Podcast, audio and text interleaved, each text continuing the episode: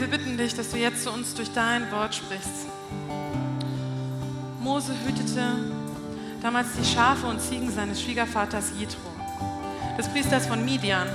Und eines Tages trieb er die Herde von der Steppe hinauf in die Berge und er kam zum Horeb, dem Berg Gottes. Dort erschien ihm der Engel des Herrn in einer Flamme, die aus einem Dornbusch schlug. Als Mose genauer hinsah, bemerkte er, dass der Busch zwar in Flammen stand, aber nicht niederbrannte. Merkwürdig, dachte Mose, warum verbrennt der Busch nicht? Das muss ich mir in der Nähe ansehen. Der Herr sah, dass Mose sich dem Feuer näherte, um es genauer zu betrachten, und da rief er ihm aus dem Busch entgegen, Mose, Mose. Ja, Herr, antwortete er. Komm nicht näher, befahl Gott. Zieh deine Schuhe aus, denn du stehst auf heiligen Boden. Ich bin der Gott, den dein Vater verehrt hat, der Gott Abrahams, der Gott Isaaks und Jakobs. Und Mose verhüllte sein Angesicht, denn er hatte Angst davor, Gott anzuschauen. Der Herr sagte, ich habe gesehen, wie schlecht es meinem Volk in Ägypten geht. Und ich habe auch gehört, wie sie über ihre Unterdrückung klagen. Ich weiß genau, was sie dort erleiden müssen. Nun bin ich herabgekommen, um sie aus der Gewalt der Ägypter zu retten.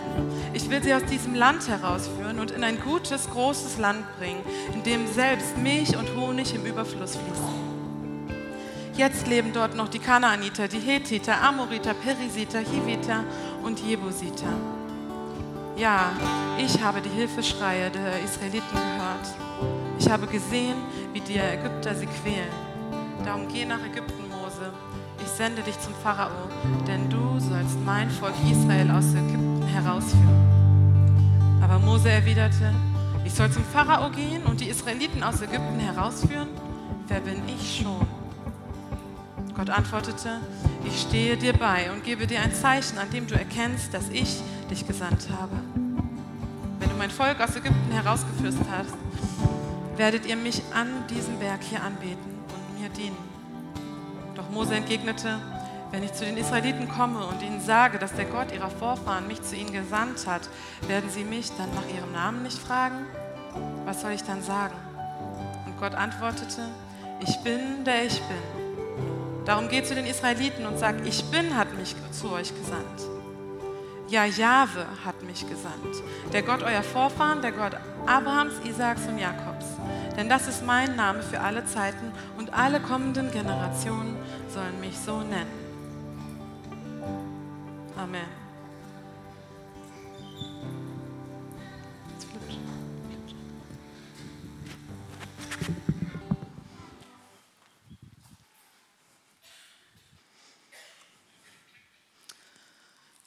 Jesus, ich danke dir, dass du da bist. Danke, Vater im Himmel, dass deine Liebe da ist und uns um, ummantelt hat schon heute an diesem Morgen. Und danke, Heiliger Geist, dass du uns jetzt einmal mehr aufschließen lassen möchtest, wer der Vater im Himmel ist. Amen. Den letzten Vers, den wir gerade eben gehört haben, dort heißt es, denn das ist mein Name für alle Zeiten, alle kommenden Generationen sollen mich so nennen. Alle kommenden Generationen sollen mich Jahwe nennen. Jahwe, das ist Gottes Name. Hast du diesen Namen schon einmal gehört? Jahwe, J-H-W-H. Ist dir schon mal aufgefallen, dass sich Gott so vorstellt und dass er sogar sagt, wir sollen ihn alle so nennen? Und wir starten heute mit dieser neuen Predigtreihe und die soll vier Sonntage lang gehen. Und wir drehen uns in vier Sonntagen um vier Buchstaben, die vielleicht mehr in sich haben, als du zunächst denken würdest. Wir wollen uns mit Jahwe beschäftigen, mit dem Gott, der sich vorstellt als J-H-W-H. Und in der Bibel ist Jahwe der gnädige Befreier, der gerechte Bundespartner des erwählten Volkes Israels, aber auch zugleich der Schöpfer, der Bewahrer, der Erlöser, aber auch der Richter. Doch Jahwe bleibt in all dem immer der Beziehungsgott. Er ist immer der, der ewig die Treue hält, seinem Volk Israel, aber auch jedem Einzelnen. Und ihr Lieben, das Alte Testament, viele wissen es vielleicht, aber manche auch nicht, ist in Hebräisch verfasst worden. Eine Sprache, die für uns ein bisschen anders aussieht, wo, die wir nicht so direkt lesen können, weil sie ein ganz anderes Alphabet haben. Und der Text, den wir gerade gehört haben, der steht, ist auch in Hebräisch und der stellt uns die vier Buchstaben von Jahwe auch auf Hebräisch vor. Und das möchte ich euch auch einmal noch kurz hier anschreiben. Bei Hebräisch muss man wissen, den ersten Fehler begeht man, wenn man links anfängt zu lesen und nach rechts lesen will, weil die Sprache geht von rechts nach links. Und ihr seht es auch dort oben. Erste, der erste Buchstabe ist ein Jod. Das ist ein Jod, heißt es. Dann gibt es ein He, wie das H, kann man vielleicht sich noch ein bisschen vorstellen. Dann gibt es ein Waff, das ist, kann alles Mögliche sein. Und dann kommt wieder das H, das He. J, He, Waff, He. Übersetzt, wie ihr oben seht, ich schreibe es jetzt nur andersrum, J, H, W, H. Okay? Das ist ein Wort mit vier Buchstaben Null Vokalen, vier Konsonanten. Man nennt es das sogenannte Tetragramm. Ein Wort aus vier Buchstaben. Ein Wort aus vier Buchstaben. Und dieses Wort kommt allein im Alten Testament über 6800 Mal vor in der hebräischen Bibel. Bei Luther, für uns vielleicht geläufiger in der deutschen Bibel, wird immer der Herr in Großbuchstaben geschrieben, wenn dort im ursprünglichen Text eigentlich JHWH stand. Und allein bei Luther sind es 150 Mal. Aber in der hebräischen Bibel sind es über 6800 Mal. Jahwe ist der weitaus häufigste Name im ganzen Alten Testament, der häufigste Eigenname. Und er ist im gesamten Alten Testament nicht mit einem anderen Namen kombiniert. Jahwe steht immer für sich. Und deswegen geht man dafür aus, dass das der eigentliche Gottesname ist. Aber nicht nur deswegen, sondern auch aufgrund des Textes, den wir gerade eben gehört haben. Aber schauen wir doch einfach nochmal genauer hin zu diesen vier Buchstaben. Es ist ja nicht so einfach, sich das vorzustellen. Eine Sprache, die man von der falschen Seite auch noch liest und dann besteht sie auch nur noch aus Konsonanten. Wie soll man das denn lesen? Es gibt keine Vokale und wir veranschaulichen das immer ein bisschen bei unseren Teens Bibeln, also bei unserem quasi so ein Äquivalent für einen Konfirmationsunterricht. Und wir fragen, wer kann das hier lesen? Kann es jemand lesen? Geht es dir gut.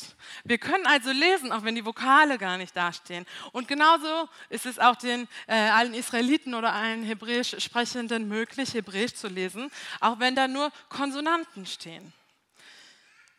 Hebräisch hat natürlich Vokale in der gesprochenen Sprache, aber nicht im schriftlichen.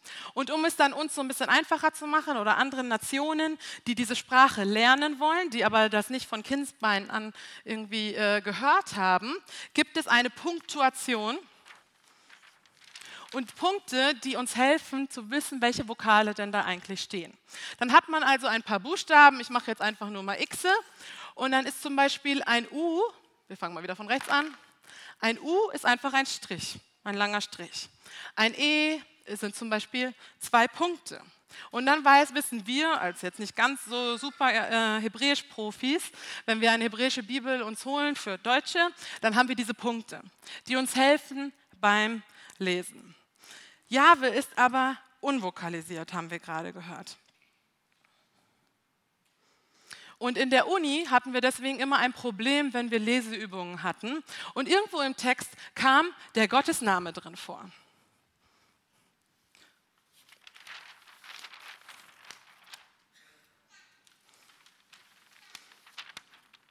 Wir hatten dann ein Glas auf dem Pult stehen vorne und immer, wenn man angefangen hatte, einen Text zu lesen und der Gottesname kam darin vor, JHWH kam darin vor und man hat angefangen, den Namen zu lesen, ohne eine Ersatzlesung zu benutzen, dann musste man einen Euro in unser Glas schmeißen. Und ihr Lieben, das sind vier Buchstaben. Dieses Tetragramm, das ist so, so heilig, dass man noch nicht mal versuchen sollte, laut jüdischer Tradition es auszusprechen. Sobald ich diese vier Buchstaben sehe, soll ich gar nicht erst anfangen, es zu lesen, sondern ich benutze eine sogenannte Ersatzlesung. Äh, eins der zehn Gebote heißt, du sollst den Namen deines Herrn nicht missbrauchen. Und, und aus Angst, das überhaupt vielleicht auch nur unabsichtlich den Namen des Herrn zu missbrauchen, hat man ihn erst ganz vermieden. Und im Judentum hat man dann zwei Ersatzlesungen für dieses Tetragramm, für diesen Gottesnamen, äh, die man am häufigsten benutzt. Und das ist einmal Adonai, das vielleicht manchen etwas sagt, das heißt mein Herr. Oder man sagt auch Hashem. Hashem heißt der Name. Man sagt manchmal sogar auch nur der. Der, Ha ist der äh, Artikel. Und ähm, sobald man also das Tetragramm, die vier Buchstaben gelesen hatte, durfte man nicht anfangen, das lesen zu wollen mit einem I und guckte dann, wie man vielleicht das weiterlesen könnte, sondern man musste sofort beim Lesen sagen Adonai oder Hashem. Jetzt ist es noch ein bisschen schwieriger, weil man diese beiden Ersatzlesungen hat. Gibt es Adonai, hat eine Vokalisation und Hashem hat auch Vokale. Und jetzt die, ähm, die, äh, hat man es so gemacht, einfach in der Tradition, dass man an den Gottesnamen Vokale dran setzt, aber man nimmt nicht die Vokale, weil man weiß nicht, welche es sind, sondern man nimmt die Vokale der Ersatzlesungen. Also finden wir den, den Namen Gottes, aber mit Vokalen, die aber eigentlich gar nicht dazugehören. Und die geben uns aber einen Hinweis darauf, ob ich Adonai oder Hashem lesen soll, weil davon sind die Vokale entnommen. Also wir haben den Jahwe-Name, es sind vier Konsonanten und die Vokale, die da dranhängen in der hebräischen Bibel, die sind entweder von Hashem oder von Adonai. Und das ist, was wir lesen. Wir lesen der Herr oder der Name, anstatt den heiligen Namen Gottes auszusprechen. Es ist also was ganz Unvergleichliches. Es ist dieser Name Jahwe, JHWH ist etwas Unvergleichliches, so etwas Einzigartiges. In keiner anderen Religion stellt sich ein Gott so vor. Selbst Gottes Name ist ein Geheimnis. Er ist so heilig, dass er, dass, er, dass er gar nicht richtig greifbar ist und man versucht selbst mit der Vokalisation ihn auch noch zu ehren. Jahwe ist der Unwandelbare, der Lebendige, der Ewige und in seiner Tiefe unausschöpfliche Name, der Name des Herrn. Der Name des Herrn in Großbuchstaben, das ist der H-E-R-R, wie Luther schreibt. Das ist der Herr, der uns befreit hat, das ist der Herr, der uns erlöst hat. Und dieser Name, der wird uns nur in diesem Bibeltext, den wir gerade eben gehört haben, näher erklärt. Im gesamten Alten Testament finden wir keine Erklärung dafür, wer JHWH sonst ist. Wir finden Geschichten über ihn, die uns mehr über ihn und über sein Wesen erklären, aber wir finden keine Deutung seines Namens. Und ähm, eine kleine Bemerkung vielleicht am Rande, die immer gedacht haben, das, das kenne ich doch und in meiner Bibel steht das anders. Ich habe eine spanische Bibel und ähm, da steht Jehova, da steht Jehová, also Spanisch ausgesprochen.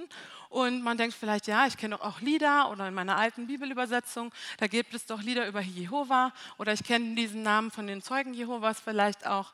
Ähm, es ist aber so, dass aufgrund der Regelungen die Lesart, die Lesart Jehova auf gar keinen Fall sein kann. Das nur kurz am Rande für die, die da näher eintauchen wollen, können das auch googeln. Ähm, aber unsere Predigtreihe heißt JHWH. Wir haben sie nicht Adonai genannt und wir haben sie auch nicht Hashem genannt. Wie soll man das nun aussprechen? Wie soll man diesen Gott nun anrufen, wenn in Vers 15 wir doch dazu aufgefordert werden, denn das ist mein Name für alle Zeiten. Alle kommenden Generationen sollen mich so nennen. Schon im 18. Jahrhundert gab es eine rekonstruierte Lesart von diesem Namen und die heißt Jahwe. Wir haben sie gerade eben schon gehört.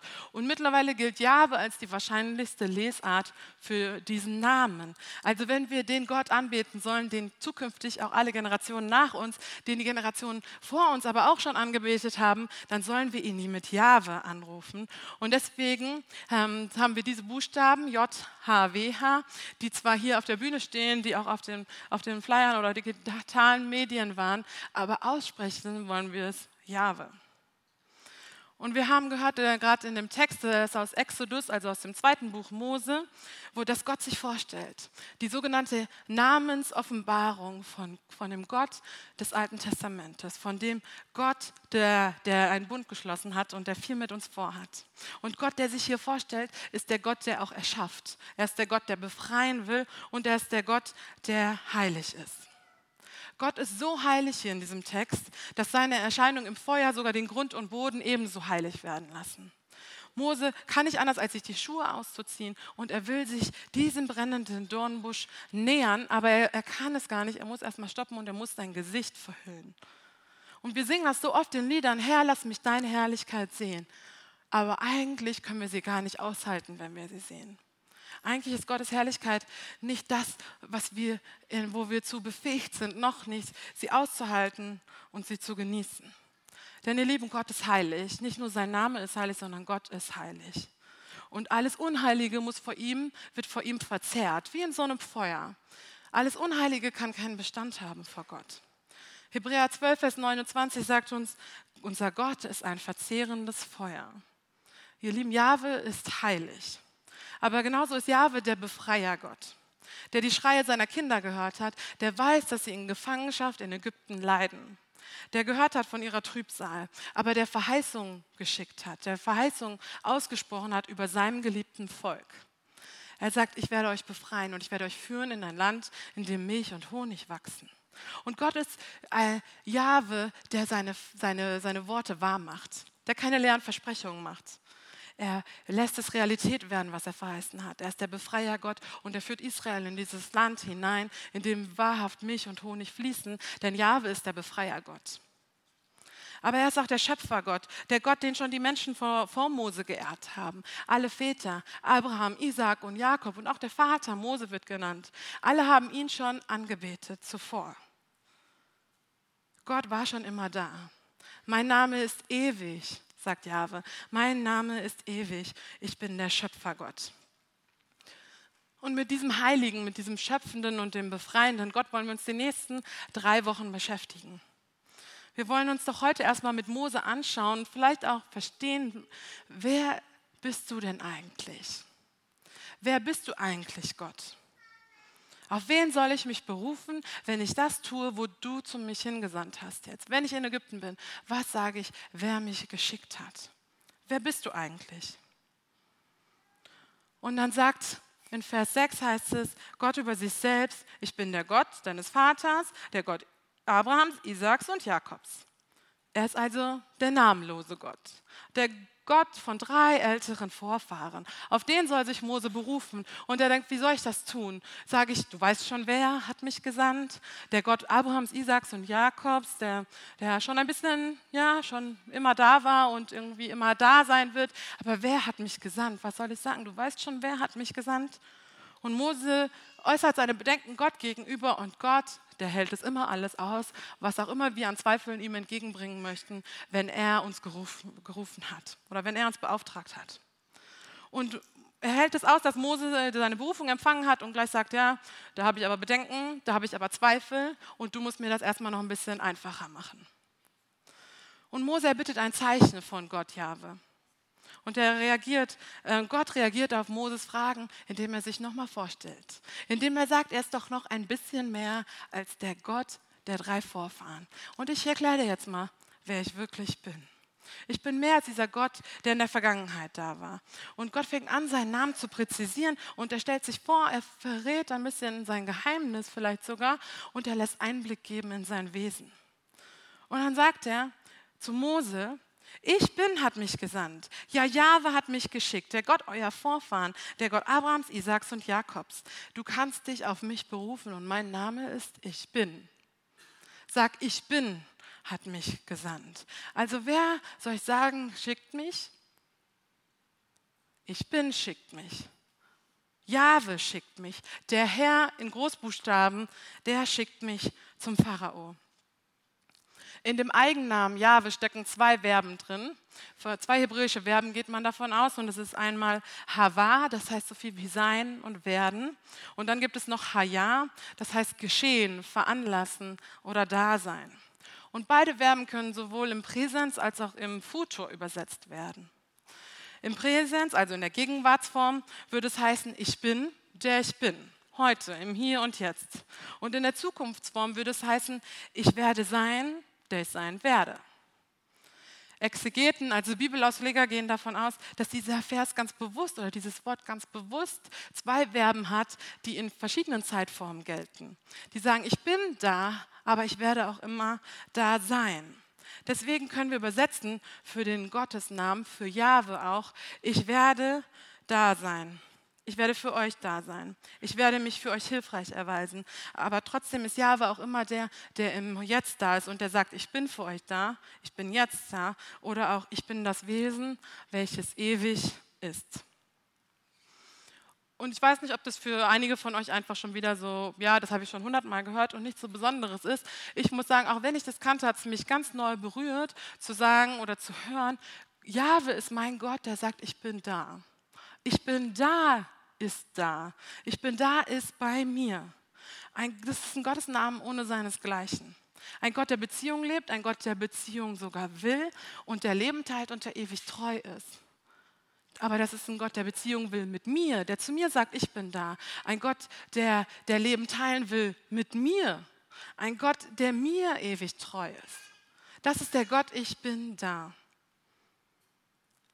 Doch Mose hört diese Frage, bekommt diese Frage beantwortet von Gott nach, den, nach Gottes Identität und bei all dem bleibt jetzt ihm noch eine andere Frage, stellt sich ihm plötzlich eine neue Frage. Aber wer bin denn eigentlich schon ich? Wer bin denn schon ich, dass ich diesen großen Gott in seinem ganzen, in seinem ganzen Geheimnis, in seinem ganzen Wunder, wer bin ich, dass ich den repräsentieren kann? Vers 11. Aber Mose erwiderte, ich soll zum Pharao gehen und die Israeliten aus Ägypten herausführen. Wer bin ich schon? Wer bin ich schon? Dein Name ist unvergleichlich, ich heiße Mose. So mehr ich, je mehr ich weiß, wer Gott ist, desto weniger weiß ich, wer ich auch nicht bin. Und Mose denkt, wie soll ich, wie soll ich das schaffen? Und wir lesen 40 Jahre zuvor von einem Mose, der war voller Selbstbewusstsein. Der wusste, wer er war. Er war der Sohn des Pharaos, er war im Königshof aufgewachsen. Er war jemand. Er war wichtig. Und er war losgegangen damals, ohne gesandt zu sein. Er war letztendlich so voller, voller Energie gewesen, dass er einen ungerechten Ägypter erschlagen hat. Das war Mose, der sich aufgemacht hat. Und über genau denselben wird uns mehrere Kapitel später gesagt, er war sehr demütig, mehr demütig als an alle anderen. Und die Geschichte fängt an, die wir heute gelesen haben, mit Mose hütete die Schafe und die Ziegen. Und für einen Ägypter war das die unterste Kategorie. Für einen Ägypter war das kein Job, den man gerne machen wollte. Man war nicht gerne Schafshirte. Doch Mose war vom Pharaoshof herabgestiegen zu diesem Schafhirten. Vielleicht war es eine göttliche Erziehungsmaßnahme, das wissen wir nicht. Aber jetzt ist er zu einem demütigen Menschen geworden. Keiner wandelte über die Erde, der so demütig war wie er. 4. Mose 20, äh 12. Mose hatte gelernt, was seine Schwächen waren, vielleicht auf die harte Art und Weise, würde man schon sagen. Und als Gott ihn beruft, in Vers 10, geh nach Ägypten, Mose, ich sende dich zum Pharao, denn du sollst mein Volk Israel aus Ägypten herausführen. Da bekommt er diesen göttlichen Auftrag und er weiß sofort, eigentlich kann ich das nicht. Ich kenne meine generellen Schwächen, die habe ich mittlerweile kennengelernt und außerdem bin ich jetzt auch nicht so der beste Redner. Das kam noch oben drauf. Doch wisst ihr was? Wenn Gott beruft, dann nicht, weil jemand besonders ist. Dann nicht, weil jemand schon alles kann oder begabt ist, sondern weil Gott besonders ist. Gott beruft dich nicht, weil du besonders bist, sondern weil er besonders ist und weil er sich besonders durch dich verherrlichen kann. Und so ist Jahwe. Jahwe ist besonders und Mose darf hinweisen zu diesem ganz besonderen Gott. Und er darf einstehen für den, dessen, dessen Namen er gerade erfahren hat. Und der und Jahwe versichert ihm dann, du brauchst keine Angst zu haben, wer bin ich schon? Er sagt, ich werde doch mit dir sein. Ich bin, ich bin doch da. Ich bin da, werde mit dir sein. Du brauchst keine Angst zu haben. Wenn Gott dich aussendet, dann gehst du nie allein dahin, sondern er geht mit. Er ist schon längst da im Thronsaal des Pharaos und weiß, was da Mose erwarten wird. Gott ist da. Und das ist eine Ermutigung, finde ich, für alle, die wir sagen, hey, ich will diesem Jahwe Gott dienen. Und ich will das demütig tun. Ich will mir bewusst sein meiner Unzulänglichkeit, aber ich will darin fortschreiten, diesem Gott zu dienen und das zu tun, was er mir aufgetragen hat für mein Leben. Denn Jahwe sagt mir, ich werde doch mit dir sein. Ich werde doch mit dir sein. Wenn wir noch einmal zu dem Anfang der Geschichte spulen, dann hören wir, dass, dass äh, da ein Dornbusch ist. Dass Mose die ganze Zeit mit einem brennenden Dornbusch redet. Ich weiß nicht, wer das schon so von euch so oft erlebt hat, aber meistens würde man dann vielleicht ein bisschen komisch angeschaut werden, vor allem von seinem Partner, vielleicht vor so einem Lagerfeuer, wie vorhin wir gesehen haben. Wenn wir anfangen, mit einer Flamme zu reden, würde man denken, da stimmt was nicht. Wir reden mit einer Flamme und die stellt sich einem vor und dann ist die Flamme so heilig, dass man anfängt, sich auszuziehen und gleichzeitig zu verhüllen. Was ist das? Und Mose will wissen, was ist das? Und er geht näher hin und er sieht, das Feuer versenkt, verzerrt den Busch ja gar nicht. Der ist ja immer noch da. Der ist ja gar nicht verbrannt, der Busch. Es ist also kein verzehrendes Feuer. Wie Jahwe sich hier offenbart, seinem geliebten Kind Mose, ist kein verzehrendes Feuer. Feuer kann symbolisch für Trübsal stehen, für Unterdrückung, für Verfolgung, für Bedrängnis. Das Feuer in diesem Busch könnte stehen für Ägypten, in dem Israel gefangen war. Und wir lesen in, äh, im fünften Buch Mose, Kapitel 4, Vers 20, dass Ägypten wie ein Schmelzofen war. Das Volk Israel war in Ägypten gefangen, im Feuer Ägyptens war Israel gefangen. Doch so wie die Flammen den Busch nicht verzehren können, da so kann auch Israel die Gefangenschaft nicht verzehren. Der Busch konnte nicht verzehrt werden, weil Gott im Busch war, weil Gott mittendrin dabei war. Gott erhielt den Busch trotz des Feuers. Und das ist für Gott kein Ding der Unmöglichkeit. Und so wird Gott auch Israel inmitten Ägyptens, inmitten dieses ähm, symbolischen Schmelzofen erhalten. Und er wird Israel sogar herausführen aus diesem Feuer, aus diesem Schmelzofen. Gott plant immer schon einen Ausweg für das Feuer, in dem wir uns gerade befinden. Gott plant jetzt schon den Ausweg, er plant schon die Löschung des Feuers, der Flammen, die gerade um dich herum lodern. Und wir lesen im Alten Testament von einem anderen Feuer, in das drei Männer als Strafe geschmissen wurden. Und die hießen Sadrach, Mesach und Abednego. Und die wurden in ein Feuer geschmissen, weil sie sich weigerten, ähm, jemand anderes außer ihrem Gott anzubeten. Weil sie sich weigerten, vor jemand anderen außer ihrem Gott die, die Knie zu beugen. Und sie wurden in einen Ofen geschmissen, der hundertmal so heiß gemacht wurde, wie sonst es üblich war. Und sie sagten, Daniel 3 lesen wir die Geschichte, Vers 17, siehe unser Gott, den wir ehren, der kann uns wohl erretten aus dem glühenden Ofen und auch aus deiner Hand. Das haben sie da zum König gesagt. Und auch in dieser Geschichte überleben die drei Männer. Das Feuer kann sie nicht verzehren, weil da noch jemand anderes im Feuer ist. Ich bin da, ist da. Ich bin da. Jahwe, ich bin da, ist im Feuer. Es ist der Gott Abrahams, Isaaks und Jakobs und der ist da im Feuer. Und deswegen kann das Feuer dem Busch nichts anhaben und deswegen kann das Feuer auch dem Volk Israel in Ägypten nichts anhaben. Und deswegen kann das Feuer auch Sadrach, Mesach und Abednego nichts anhaben und auch nicht dir. Weil ich bin da, da ist. Er ist da. Jahwe, ich bin da. Und dann lesen wir ein paar Verse später, Vers 25, sehe ich doch vier Männer frei im Feuer gehen und sie sind unversehrt. Und der vierte ist gleich, als wäre er ein Sohn der Götter. Ich bin da. Ich werde mit dir sein. Ich war schon immer da und ich werde auch immer mit dir da sein. Jesaja 43, Vers 2 verheißt uns, wenn du durchs Feuer gehst, wirst du nicht versenkt werden und die Flamme wird dich nicht verbrennen. Wenn du durchs Feuer gehst, wirst du nicht versenkt werden und die Flamme wird dich nicht verbrennen. Du bist es Gott wert, dass er für dich ins Feuer geht. Du bist es Gott wert. Wenn du dich fragst, wer du bist, dann ist die Antwort, du bist es Gott wert. Du bist es Gott wert, dass er selbst Mensch wurde, dass er selbst in diesen Schmelzofen Welt kam, um sich dir einmal neu vorzustellen. Damit du verstehst, ich bin da, ist da. Ich bin da, ist dein Gott. Und ihr Lieben, wisst ihr, äh, Gott kam in Gestalt seines Sohnes Jesus Christus auf diese Erde, der alles für uns gegeben hat. Der Feuer ausgehalten hat für uns, ins Feuer gegangen. Und wisst ihr, was Jesus heißt? Jahwe ist die Rettung. Jehoshua. Jesus verweist auf den, auf den Gott, der sich uns hier vorstellt. Der sagt, ich bin da. Jahwe ist die Rettung. Gott antwortet also auf die Frage, wer bin ich schon? Und er sagt, du bist mein.